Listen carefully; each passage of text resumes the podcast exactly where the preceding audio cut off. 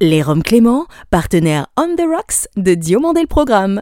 L'abus d'alcool est dangereux pour la santé, à consommer avec modération. Chronozone présente Diomandé le Programme. Now give me a beat. Toute l'histoire de la télévision française entre actu et nostalgie. Depuis Los Angeles, La vision hebdomadaire d'un télévore à l'œil unique. entre série culte et héros éternel. 50 ans d'émission, 50 ans d'émotion. Le petit écran en ligne de mire. Ou quand les pages de Récréado prennent voix. DLP, c'est maintenant.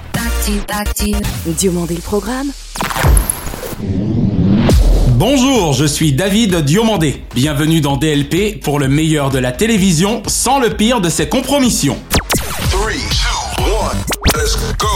Tout le monde veut prendre sa place depuis bientôt 40 ans qu'il exerce magistralement son métier d'animateur. Bienvenue pour Que le meilleur gagne. Bienvenue également sur France 2. Pharaon du PAF, Nagui règne au sommet de la pyramide des audiences depuis des années avec une insolente décontraction.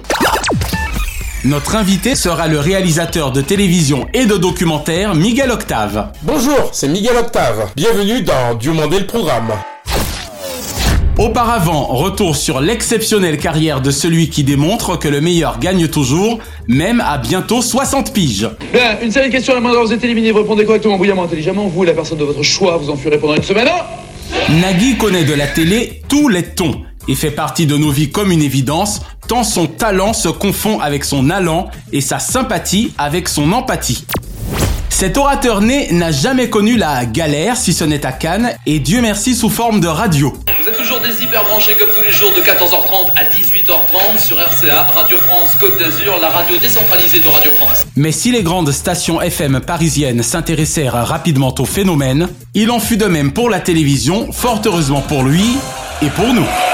La finale opposant Michel à Camille. Quatre thèmes sont là. Entrepreneur aussi intelligent que l'animateur, là où nombre de ses confrères produisent de l'air, lui fonde Air Production. Bien que semblant en faire le panégyrique, je me contente pourtant de partager avec vous mon sentiment de téléspectateur.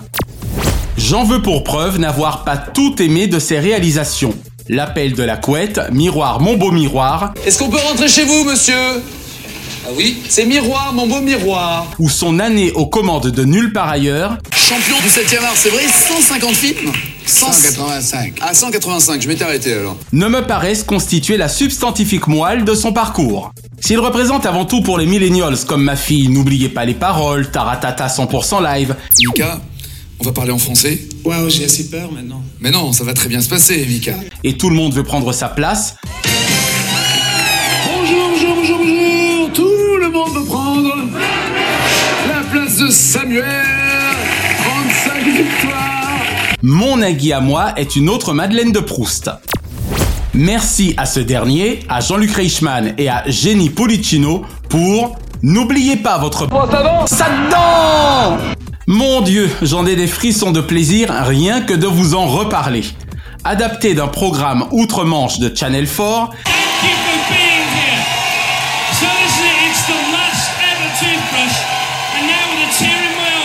cet objet visuel non identifiable a créé l'événement en une vingtaine de numéros dans les années 90. Culte. Il ne saurait avoir d'autres qualificatifs pour définir ce programme complètement déjanté, mené de main de maître par un Nagui survitaminé, épaulé par un Jean-Luc Reichmann au taquet et un public chauffé à blanc. Les nuggets, les icos, les séjours à l'île Maurice plutôt qu'à Lille chez Maurice, ou à Los Angeles plutôt qu'à Argelès. Et si vous nous donnez 5 bonnes réponses, vous partez pour le Sri Lanka. Si vous commettez 5 erreurs, vous partez à Seyhan, dans le Var. Les moyens déployés, les costumes criards, les effets spéciaux de Pulicino, Les images de Gérard Policino la proximité physique de Nagui avec ses victimes, et surtout le micro-revolver désormais impensable, tout concourait à faire de ce show la fièvre du samedi soir. Je suis également fan de Taratata et de son générique mythique signé Jean-Jacques Goldman pour plusieurs raisons.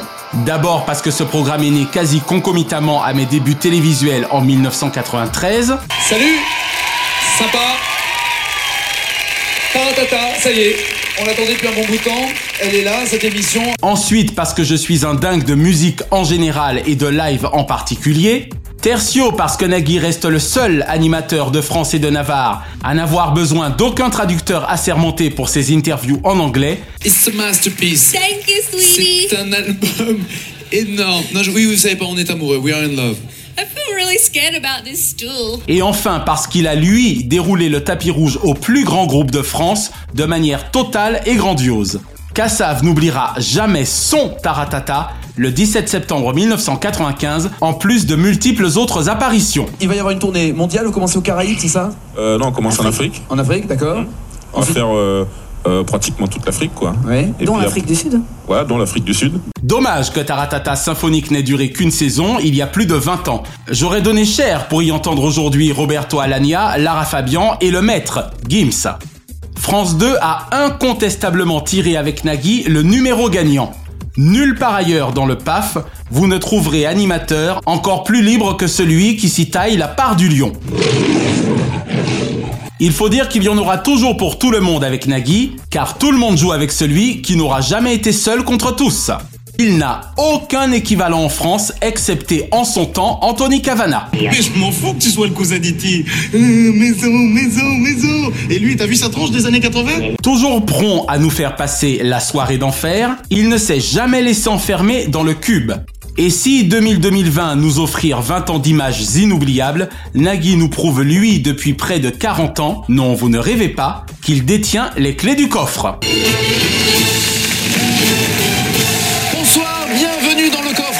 Coffre sur France 2. Bonjour Miguel Octave. Bonjour David Diomandé. Merci d'avoir accepté notre invitation. C'est un plaisir. Miguel, plus jeune, qu'est-ce qui vous a poussé vers la réalisation audiovisuelle? C'est vraiment un accident. Ma passion initiale, originelle, c'est la musique et le son. J'ai fait des études pour être ingénieur du son. Lors de stage dans la station, à l'époque RFO Martinique, j'ai eu le contact avec l'univers de la télé et ça a été un déclic parce que j'ai rencontré quelqu'un qui s'appelle Hervé Cauchy, dont je réalisais les jingles, ça s'appelait les jingles, on montait comme ça des pistes son, des choses comme ça. Hervé Cauchy, grand souvenir pour la course Caraïbe notamment, je crois. Exactement. C'est grâce à Hervé que j'ai commencé. On a travaillé ensemble pendant trois ans sur la course Caraïbe et accompagné de grands monsieur qui s'appelle Jacques Césaire, qui nous a quittés il y a pas très très longtemps et que je remercie parce que ce sont les deux personnes qui ont cru aux ébulons que j'étais. C'est génial. Avec quel réalisateur de la place de Paris aimez-vous ou avez-vous aimé travailler? Alors sans hésiter, c'est celui qui m'a permis de faire ce parcours parce qu'il m'a lancé, c'est Gérard Policino. On s'est rencontrés en 91 sur un projet à l'époque où après la course Caraïbe, je suis arrivé à Paris. La course Caraïbe, c'est un phénomène extraordinaire parce qu'on permettait à des jeunes martiniquais, guadeloupéens, guyanais et après anglophones, hispanophones de la Caraïbe de partir découvrir la région Caraïbe et nous faire ensuite des documentaires, des petits sujets, des petits reportages. Et ça a été vraiment une époque bénie. Et après ça, quand ça s'est arrêté, je suis parti à Paris, je suis retombé sur Jacques Césaire, qui m'a pris dans son écurie et cherchait un assistant pour gérer un peu les bandes annonces. Et lors d'une bande annonce, je suis tombé sur un jeune réalisateur que je ne connaissais pas, qui s'appelait Gérard Pulicino. On a eu une rencontre assez drôle, et ça fait plus de 25 ans. C'est le monsieur qui m'a donné ma première chance. Dans la vie, il y a quelqu'un toujours qui vous pousse, qui vous montre que vous avez des qualités que vous ne voyez pas, mais que lui voit. Eh ouais. On a travaillé ensemble sur un projet qui s'appelait Francovision, qui était le principe de l'Eurovision, mais appliqué À la seule France. voilà, à la francophonie. Et à ses dom-toms, j'imagine. C'est ça. Mesdames et messieurs, il y a quelques jours, elle a remporté le premier prix dans le cadre du concours Francovision. Elle descend littéralement de l'avion. La francophonie, c'était le thème à la mode dans ces années-là. La francophonie avec Hervé Bourges, qui était le directeur de Antenne 2, à l'époque ça s'appelait Antenne 2. Grand monsieur de l'audiovisuel, grand dirigeant. Grand monsieur. Aujourd'hui, on vient d'apprendre qu'Hervé Bourges venait d'être élu président d'Antenne 2 FR3 par le CSA, le Conseil supérieur de l'audiovisuel. J'ai eu la chance de rencontrer des gens extraordinaires dans ce métier, à une époque où il y avait encore des gens qui avaient une vraie densité, une vraie quête de quelque chose. Voilà. Et puis qui était visionnaire pour le coup. Voilà, qui avait compris très vite le monde dans lequel on allait vivre aujourd'hui. Et en travaillant avec Gérard, parce qu'on s'est rencontrés sur Francovision, il m'a rappelé trois semaines après et il m'a dit j'ai un projet, j'ai envie que tu travailles avec moi. Je dis mais je viens d'arriver à Paris et il m'a dit voilà un numéro de téléphone, c'est le directeur de prod d'un projet. Soit tu m'appelles le matin en disant je laisse tomber, soit tu l'appelles et tu lui dis que tu es l'assistant envoyé par Gérard Puccino. Et ce monsieur, qui est aussi un monsieur qui a beaucoup compté pour moi, énormément, qui est devenu ensuite directeur de prod sur Fort Boyard. Donc l'histoire a continué comme ça, et il s'appelle Pierre God, qui est à la retraite aujourd'hui, et qui a aussi cru en Miguel Octave.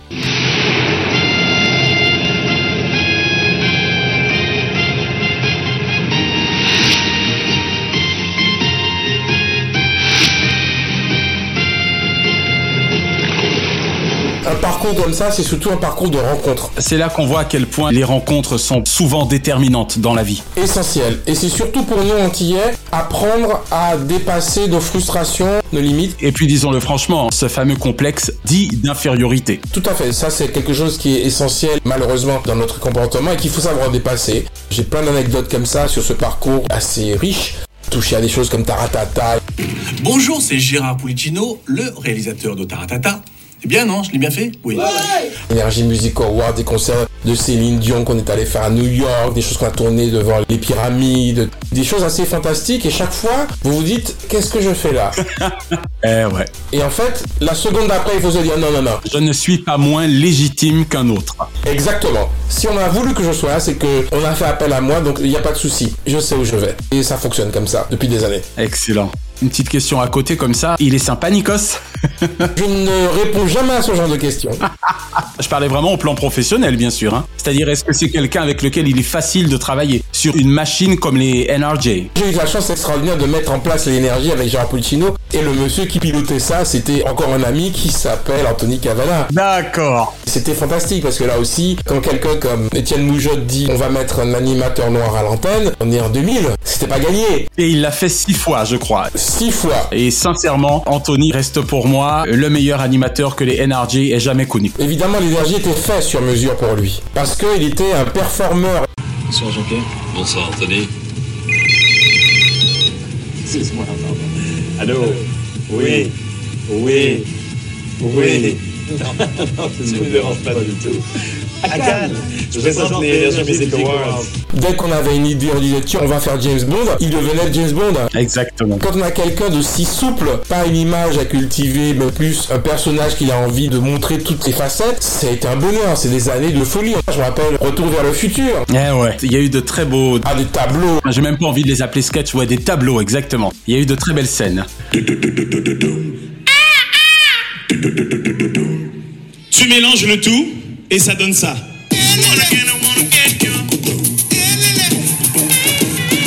T'envoies ça ensuite à un producteur connu et ça donne ça.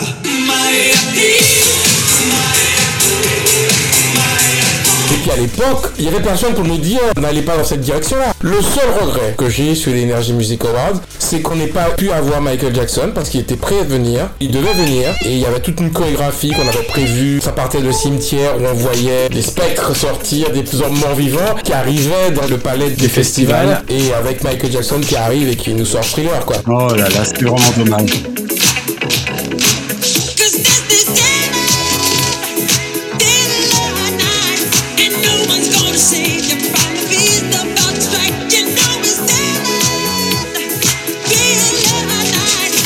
Écrit, il était prêt à venir et puis après c'est des questions de financement. À l'époque, Michael Jackson n'était pas aussi porteur qu'à la belle époque et la chaîne n'avait pas eu envie de dépenser de l'argent pour faire ça. C'est vraiment dommage. Cela étant, maintenant que j'y pense, profitons-en pour rappeler que Étienne Moujotte a vraiment été l'un des plus grands dirigeants de TF1 également. Oui, on peut critiquer le personnage, mais il avait cette capacité de savoir reconnaître les talents. Avec Patrick Lelay, exactement. Tout à fait. C'est quelque chose que je n'oublierai pas. Je l'ai vu plus d'une fois s'adresser à moi, alors que je disais, mais le patron, c'est Gérard, hein. Il savait qu'il avait quelqu'un en face de lui qui comprenait ce qu'il voulait faire. Et ça, ça participe aussi de votre développement personnel. Exactement. Depuis maintenant quelques années, Miguel, vous réalisez également de très beaux films documentaires, ce me semble. Oui, c'est une passion tardive parce que je pensais, à tort, que le documentaire était la chasse gardée des journalistes. Je pensais que c'était pas mon univers parce que je viens du flux, comme on dit. J'ai eu la chance extraordinaire d'avoir envie de faire un film. Putain, un film sur le compas. Alors, on peut dire que il y avait peut-être plus prestigieux. C'est une grande musique, hein, le compas. Je parle pas de la musique, je parle de choix de documentaire. De choix éditorial, très bien. Voilà, exactement. On pourrait dire, ah oui, je vais faire un film sur Césaire. Tout le monde vous dit, ah ouais, ah oui.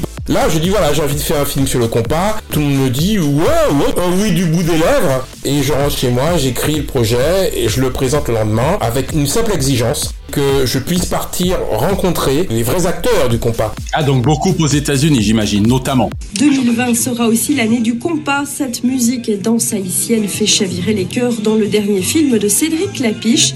Un festival lui sera consacré en mai prochain en région parisienne. Ah oui, je suis parti aux États-Unis, donc à Miami, à New York, à Montréal, en Haïti, à Martinique et bien sûr Paris. Donc il y avait six destinations et on a fait un film quand le film est sorti, il a commencé à avoir beaucoup beaucoup de succès, puisque le film tourne toujours depuis 4 ans maintenant dans tous les festivals, un peu partout. Et il a inspiré un réalisateur français qui s'appelle Cédric Lapiche. Oh oui Lors de son précédent film. Voilà, donc il y a toute une histoire autour, mais on n'aura pas le temps de la raconter. Il suffit d'aller sur mon Vimeo. Si vous tapez la Martinique seconde patrie de compas, vous aurez le film et vous aurez le lien où on a une petite vidéo qui explique comment Cédric Lapiche a découvert le compas. Alors, est-ce que tu connaissais le compas? Non. Et qu'est-ce qu'il a C'est fait Miguel Octave hein, que j'ai devant moi qui m'a présenté le compas. En fait, euh, c'est parce que tu as fait un documentaire sur le compas, euh, et le rapport d'Haïti avec toutes les Antilles. Si j'osais, je dirais euh, pour Cédric Lapiche que c'est pour ça qu'il a fait Chacun cherche son skacha. Excellent. Et donc aujourd'hui, c'est dit qu'il reste un ami, il connaît le compas. Rassurez-vous, euh, Tabou Combo, vous lui posez une question, il vous répond. Hein. Ça aussi, ça fait partie des petits clins d'œil de la vie. Je cherchais, moi, pour mon film, une danse de couple. Et euh, j'étais plus parti sur la salsa ou le rock. Et puis en fait, je me suis dit que le compas c'était plus intéressant. Parce que c'est une danse euh, plus sensuelle, plus simple. Je me suis dit, il y a un vrai plaisir à raconter des histoires parce que nous venons d'une tradition orale où les choses se transmettent essentiellement à travers des propos, pas toujours des écrits. Si on n'interviewe pas les gens de leur vivant, après l'histoire est édulcorée, elle est trafiquée. Et oui, c'est important d'avoir les témoins quand ils sont encore là. Exactement, et c'est pour ça que tout de suite après ce film, on m'a demandé ce que, ce que j'ai envie de faire, et je voulais faire un film sur la femme antillaise, pas sur les femmes, mais sur la femme antillaise, et le combat de l'émancipation de la femme antillaise. Vous parlez de qu'elle nous enchante, j'imagine. Les femmes. Ah, les femmes. Si importantes, si essentielles dans nos sociétés créoles. Nos artistes ont maintes fois chanté cette évidence, mais si nous connaissons leur succès par cœur, avons-nous vraiment fait attention aux paroles Voilà mon deuxième film qui s'appelle Qu'elle nous enchante, mon deuxième documentaire, que j'ai écrit en deux heures, chrono, comme ça. Parce que j'avais l'habitude de, de traduire quand j'étais étudiant les chansons à l'époque où ça a explosé et qu'on a commencé à amener nos amis non antillais dans les concerts du Zénith de Cassav. Eh oui. Bonsoir mesdames, mesdemoiselles, messieurs? Nous sommes vraiment contents d'être parmi vous ce soir. Et ne pas pile. On a besoin de vous, de nos prochains morceaux. Et évidemment, il me demandait de quoi ça parlait, donc on traduisait. Je me suis dit, mais il y a des propos là qui sont extraordinaires, et j'ai eu envie de dire, pourquoi ne pas raconter l'histoire de la femme à travers le texte des chansons? Et je l'ai réalisé exactement comme je voulais, un vrai plaisir. En tout cas, bravo pour l'idée du karaoké intergénérationnel. La meilleure façon de parler de soi, c'est d'utiliser les mêmes méthodes que les autres. C'est-à-dire que je veux dire à l'autre, je vais prendre la même caméra, je vais prendre les mêmes micros que toi, et je vais te montrer qui je suis, je vais te montrer qui nous sommes. Après, tu peux garder tes clichés, tes a priori, tes idées reçues, mais moi j'aurais fait mon travail. Et pour que ça soit accessible, il faut utiliser le même langage que les autres. Les mêmes codes. Voilà, les mêmes codes. Il faut faire un film pour dire aux autres qui nous sommes. Et c'est ça que j'ai découvert avec le documentaire. Et euh, j'en suis même sorti puisque je viens de réaliser un film sur l'école de danse nationale de Paris, l'école de l'opéra. Avec ses petits rats. Les petits rats. D'ailleurs, qu'on explique d'où vient ce mot petit rat. Mes parents ont remarqué que dès que j'entendais de la musique, je me mettais sur demi-pointe. Du coup, j'ai essayé et ça m'a tout de suite plu. C'est vraiment un film qui me touche. C'est un coup de cœur aussi. C'est quelque chose qui a été assez spontané. Le film vient de sortir. Je, ce matin, j'étais encore en train de faire les synthés. Donc, je vais vous dire qu'il est tout frais. Et quand je vois l'impact de ce film, je me dis, en fait, que j'aime écouter les histoires et j'aime les gens qui me racontent des histoires. Ça va venir de nos parents, de nos grands-parents, des gens qui savaient raconter des histoires et qui savaient nous emmener dans un univers. Voilà. J'aime ça, filmer des gens qui me racontent des histoires, qui me racontent leur histoire. C'est une manière aussi de transmettre. Transmettre, tout à fait. La transmission, c'est essentiel. Alors Miguel, sans vous faire d'ennemis, oui. quels sont les, allez, on va dire, les deux animateurs avec lesquels vous préférez ou vous avez préféré collaborer? Alors, je me fais absolument aucun ennemi parce que j'ai aucun problème à le dire. Il y a Jean-Pierre Foucault, tout simplement. On a vécu de très très très jolies choses professionnellement en commun et c'est quelqu'un que j'aime beaucoup pour son élégance, pour sa classe et pour sa gentillesse. À propos, pour prendre ma place dans la Miss France, tu peux toujours t'accrocher. Merci beaucoup. Merci encore euh, pour tout, hein, Jean-Pierre. Ne touche pas à mes boules Non, non. Et c'est quelqu'un qui connaît en plus très très bien les Antilles, qui est à la ville, je pense, comme à l'écran. C'est quelqu'un d'une très grande noblesse, qui a une très grande culture. Voilà. Il m'a toujours fait penser sur ce plan-là, en tout cas, à mon maître Jacques Martin, au niveau de son élégance, de son verbe. Tout à fait. C'est une génération de gens qui euh, savaient dire bonjour et qui, d'ailleurs, c'est toujours très drôle parce que quand je le vous vois, il me dit, je ne comprends toujours pas pourquoi tu ne me tutoies pas. Et jusqu'au bout, il a pensé un jour que je l'aurais tutoyé et je lui ai toujours dit, non, excusez-moi Jean-Pierre, mais moi je vous regardais à la télé, sacrée soirée. Bonsoir à toutes et à tous. Sacrée soirée. Sacrée soirée comme chaque mercredi soir sur TF1. Ma mère vous adorait et il m'a dit, ouais, donc comme quoi je suis un vieux, quoi. On reconnaît bien là son humour. hein, voilà. J'ai vraiment un attachement pour ce monsieur. Le mot élégance, je crois que c'est le mot qui... Qui lui convient le mieux. Ouais, tout à fait. Associé à Rolls-Royce, dans son cas. Et puis en plus, à travailler, c'est un bonheur. Il est pas comme moi, il sait mettre les silences là où il faut vous permettre de faire votre point de coupe pour ceux qui font du montage. Il fait une faute, hop, il reprend la phrase, il laisse le silence. Vous montez, c'est un bonheur. Voilà. Alors, comme je parlais de deux noms, y a-t-il éventuellement un second nom? Il y a une deuxième personne, c'est Laurent Boyer, Lolo, voilà, avec lequel j'ai travaillé pendant quelques années sur des projets comme les Dance Machines, les Hit Machines, on a fait pas mal de projets ensemble.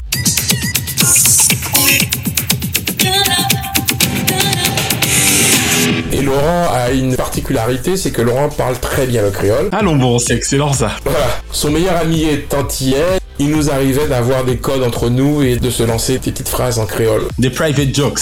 Exactement, des private jokes. Et Laurent aussi, c'est quelqu'un que j'ai aimé pour sa gentillesse et sa simplicité. On restait chacun à notre place, mais il y avait ce respect, cette attention, cette écoute. C'est des gens qui vous respectaient euh, non seulement professionnellement, mais humainement. Je trouve du reste qu'il manque à la télévision, Laurent. Oui, comme beaucoup. Mais c'est la vie et que les générations se suivent ne se ressemblent pas toujours d'ailleurs.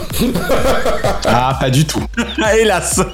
Alors, deux mots, Miguel, de votre dernier projet en date. Tony Chasseur fait son pari, avec un S, comme la ville, évidemment, son pari d'artiste. Alors c'est pas mon dernier projet puisque j'en ai d'autres en cours, mais celui-là il est tout frais également. Alors c'est un projet que je voulais faire parce que Tony Chasseur est quelqu'un que j'apprécie pour son travail, quelqu'un d'extrêmement professionnel. C'est vraiment quelque chose que je recherche chez les gens quand je les rencontre, c'est leur professionnalisme. Tony Chasseur, né au siècle dernier, chanteur martiniquais depuis 35 ans environ. Même si on n'aime pas artistiquement quelqu'un, il faut savoir reconnaître ses qualités. Et Tony, c'est quelqu'un de très grande culture musicale. Il est d'une période, euh, la même que la mienne, hein. il était dans la même classe que mon frère, où on écoutait toutes les musiques. Euh, cette perméabilité culturelle le rend extrêmement riche. Riche et ouvert. Et ouvert, voilà. Je pense que nous, Antillais, nous avons une carte à jouer, nous l'avons toujours pas compris. Je trouve ça hallucinant, mais bon, bref. Nous sommes l'avenir du monde. J'ai la prétention de le croire parce que malgré notre histoire extrêmement difficile, tourmentée, Douloureuse pour certains. douloureuse,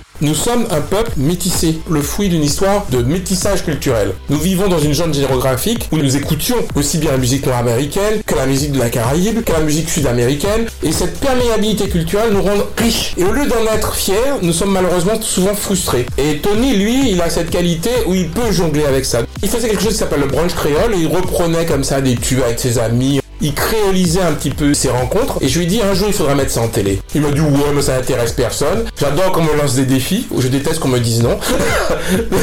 Ça vous a pris quelques temps, mais vous y êtes parvenu. Exactement. Et il y a un producteur qui nous a suivis. Le projet a été tourné la semaine dernière et je ne dis rien mais c'est à voir. J'ai rarement vécu une telle intensité artistique, c'est-à-dire que vous arrivez sur un concert où vous entendez des gens reprendre du Michael Jackson, du Ed Sheeran, du Stevie Wonder à la sauce créole, à la sauce antillaise et avec une maîtrise technique artistique d'une rare élégance. Wow. Ah oui, c'est vraiment des musts. Bon, nous avons vraiment hâte d'entendre. Tony Chasseur fait son pari d'artiste. Tout à fait. À suivre, comme on dit. À suivre.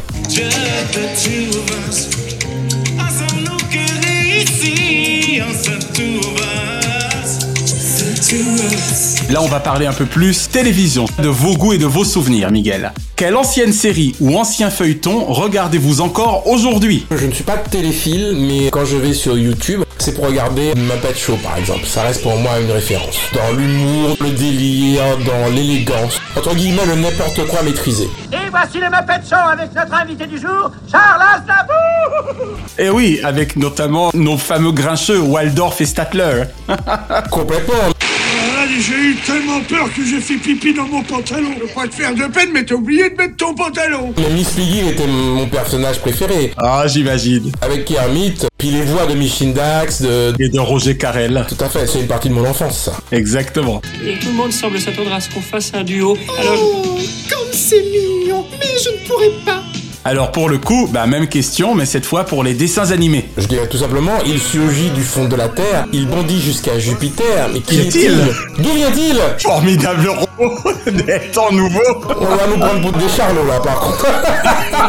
il s'agit de Goldorak. Mais évidemment, et de son Actarus de pilote. Exactement. Il suffirait que Goldorak et Alcorak soient en mission pour que le centre soit à la merci des forces de Vega. Et moi j'ai toujours pensé que Goldorak c'était Actarus, et en fait Goldorak c'est le robot. Eh oui, avant tout. Ah, ça fait plaisir. Comme on dit Miguel, you made my day. Alors Miguel, quel animateur français kiffez-vous le plus en ce moment ou avez-vous le plus kiffé? On peut remonter à plus loin dans le temps. Alors à part les deux que j'ai cités, je jouais mon Joker parce que je ne regarde plus vraiment la télévision. J'estime que cette télévision d'aujourd'hui ne me passionne pas plus que ça. Voilà, donc je joue mon Joker. Je n'insisterai pas. Alors pour le coup, j'ai un peu peur de la question suivante parce que il en va de même, mais cette fois pour l'info, avez-vous un JT ou un présentateur de JT favori? Pareil, je joue mon Joker parce que j'estime qu'aujourd'hui l'information telle qu'elle est gérée et malheureusement à cause des chaînes d'information qui répètent en boucle comme ça une information toute la journée et qui la vampirise. Voilà, complètement. Il y a du boulot.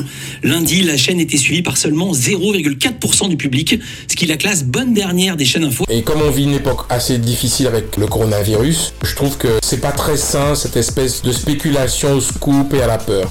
La France a peur. Je crois qu'on peut le dire aussi nettement. Si j'insiste un peu, est-ce que j'arriverai à obtenir un nom N'oubliez pas, la chronozone et surtout durant le programme remonte le temps. Donc, oserais-je vous demander même un nom qui remonterait à votre enfance éventuellement? Non. Non. Je vais vous dire une chose, il y a quelque chose qui m'a toujours un peu gêné dans le mot journaliste. On a l'impression de... Alors je vais peut-être me fâcher avec beaucoup de journalistes. Ces gens qui se cachent derrière des mots forts comme déontologie pour définir une profession. Je pense que l'honnêteté intellectuelle, l'intégrité, ce sont des choses qui ne se mesurent pas, qu'on ne peut pas placer derrière une carte de presse. Oui, d'autant qu'en plus, elle ne s'applique pas à ce seul métier. Pour ma part, j'ai toujours considéré qu'un animateur se devait également d'être honnête intellectuellement. On va dire qu'un animateur, c'est un amuseur public, c'est un présentateur, c'est quelqu'un qui est là pour vous divertir. Un journaliste n'a pas cette fonction. Un journaliste est là pour vous informer. J'ai malheureusement connu l'envers du décor et je n'ai pas envie d'en parler. C'est pas une profession qui m'attire plus que ça. D'accord. Et enfin, tout genre confondu, quel est le nom de votre programme préféré de tous les temps, Miguel Alors je veux citer une série qui n'est pas une série française mais qui est une série francophone qui s'appelle Le cœur a ses raisons.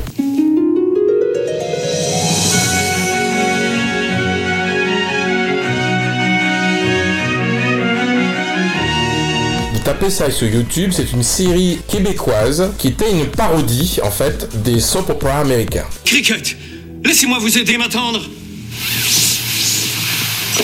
Cette laiterie satinée a transformé mon lit en une véritable glissoire de la mort. Et quand j'ai un coup de blues, je me précipite sur YouTube et je tape le cœur à ses raisons. Et chaque fois, c'est à mourir de rire. Ils ont repris les codes du soap opéra avec des familles qui se détestent. C'est joué par deux comédiens exceptionnels, Marc Labrèche et Anne Dorval, grande comédienne québécoise.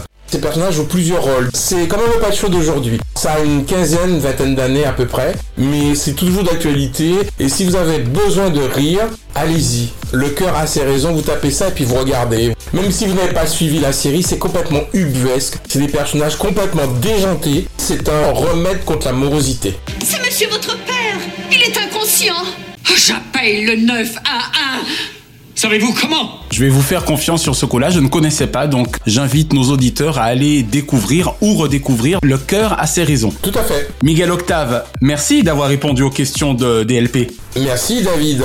C'est un plaisir et un honneur. Cette semaine, la chronozone vous emmène dans la France du début du XXe siècle, en amont de la Première Guerre mondiale.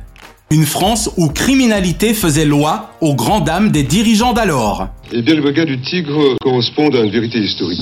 En 1907, la France connaissait une reconnaissance insensée de la criminalité. Si je vous dis Claude Bolling, vous me répondez Netcheyev est de retour, Trois hommes à abattre ou Borsalino. Aujourd'hui, ce n'est pas sa complicité au cinéma avec Jacques Dery qui nous intéresse, mais un générique qu'il a rendu culte pour la télévision d'abord, puis pour le 7e art il y a 15 ans, celui des Brigades du Tigre.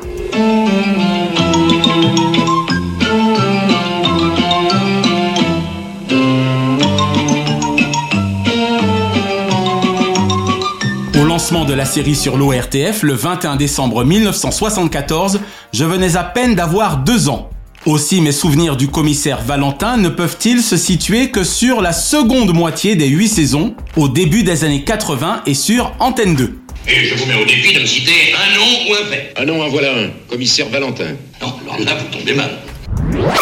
Et 40 ans plus tard, la première et unique image qui m'en vient à l'esprit est celle de magnifiques voitures énormes. Corps de police différent, car il euh, devait travailler avec des méthodes complètement différentes, modernes, employer des voitures automobiles qui à l'époque étaient relativement rares. Et surtout de leur manivelle de démarrage qui me fascinait. Désiré, veux voir monsieur le serveuse. De la part de qui? Commissaire Valentin. Veuillez ranger votre voiture ici. Les Brigades du Tigre étaient déjà un parfait exemple de coproduction internationale, puisqu'impliquant en plus de la France, la Suisse romande, la Belgique et l'Allemagne.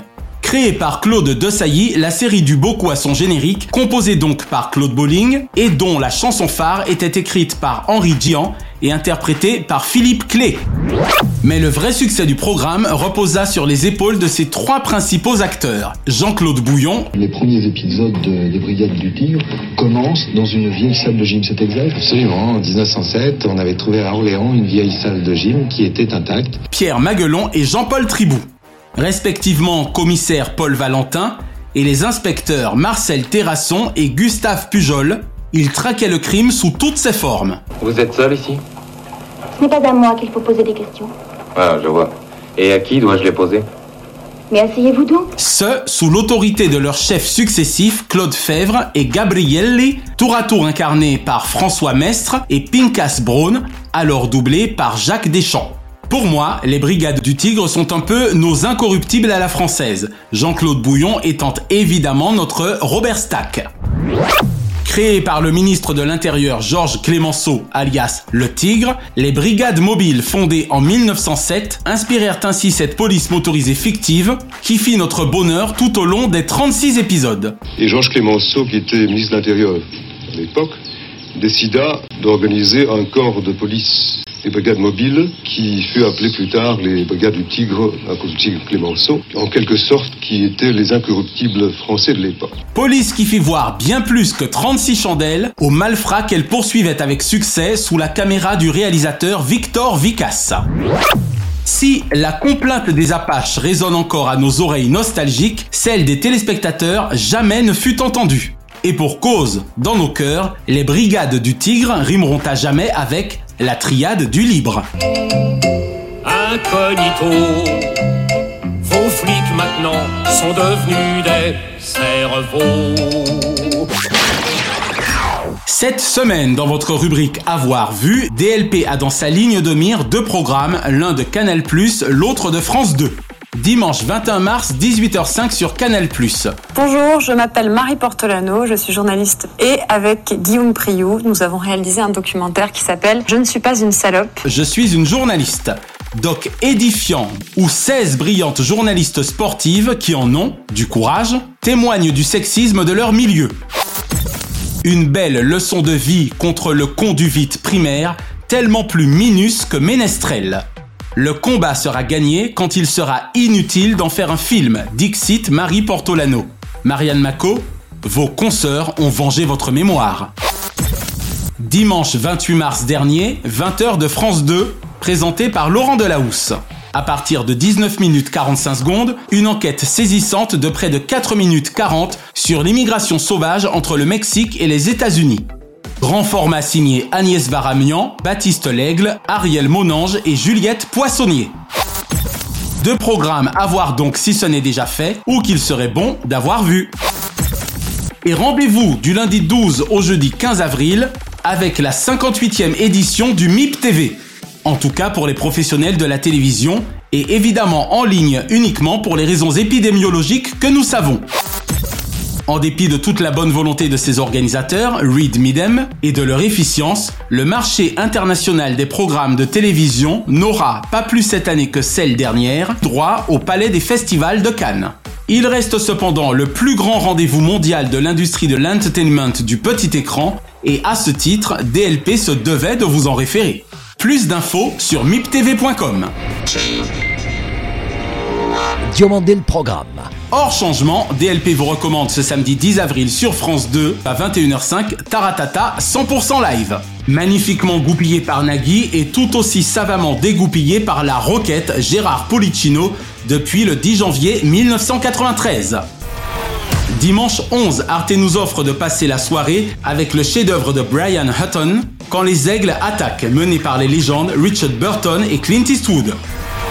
Lundi 12, normalement à 21h sur France 5, Bertrand Tavernier, qui nous a quitté le 25 mars dernier, offre à l'inclassable Isabelle Huppert deux partenaires de choix en les personnes de Philippe Noiret et Michel Galabru. Ce dernier impressionnant dans la peau du tueur en série du 19e siècle, Joseph Vacher dans Le juge et l'assassin. Ce même soir, sur Arte, Curtis Hanson dirige comme il se doit Michael Douglas, Frances McDormand, Robert Downey Jr. et Toby Maguire dans Wonder Boys.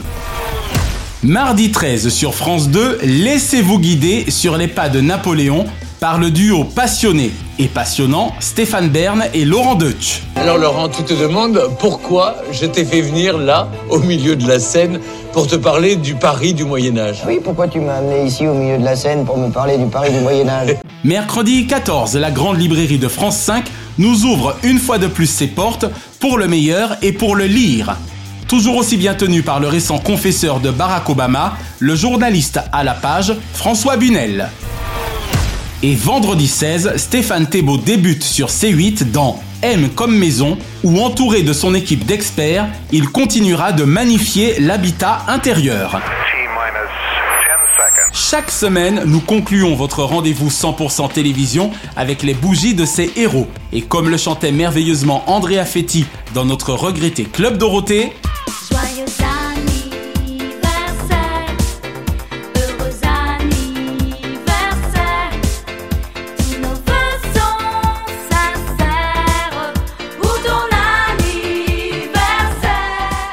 Heureux anniversaire ce lundi 5 avril, Daniel Schneiderman, dont les arrêts sur image étaient une pause intelligente sur le petit écran. Ce mardi 6, Rodolphe de la Boulée, pour qui les parts de marché de nos chaînes n'avaient aucun secret. Ce jeudi 8, Jean Benguigui, entre Trouille et Imogène.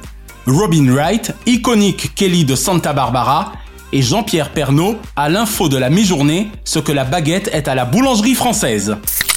Ce vendredi 9, la Gossip Girl Layton Mister, alias Blair Waldorf dans la série new-yorkaise Hip Hot. Ce samedi 10, Shay Mitchell, Pretty Little Liar de première classe. Et ce dimanche 11, Monsieur Henri Garcin, qui à défaut d'être ex-interne des hôpitaux de Paris, campa dans Maggie, un Pierre Bretteville, ses docteurs à souhait. Une pensée enfin pour la cultissime Jackie Sardou, épouse de Fernand et mère de Michel, qui était née le 7 avril 1919, et pour Claude Bolling donc, lui du 10 avril 1930. Let's do it. La semaine prochaine, Alexandra Arnay, fondatrice d'Amazon, en pointe dans la lutte contre le cancer du sein, sera l'invitée de DLP. Et nous consacrerons notre dossier à Karine Lemarchand, dont les maternelles vannes et l'éternelle bonne humeur font le bonheur de M6 depuis près de 12 ans. DLP est produit par Chronozone Corp Burbank, Californie. Monté et mixé par Naya Diamond. Big up à Fabrice Lana et Sylvain Morvan. Remerciements spéciaux à Kate, Diane, Sheena et Ramzi Malouki. Et à Jean-Marc Decrény, Frédéric Dubuis et Charles Larcher pour leur inestimable confiance. Je suis David Diomandé, ensemble défions l'écho vide. Vive la télévision, pour le meilleur et pour la mire. Chronozone, le temps immédiat. Merci d'avoir apprécié Diomandé le programme avec les Roms Clément. L'abus d'alcool est dangereux pour la santé, à consommer avec modération.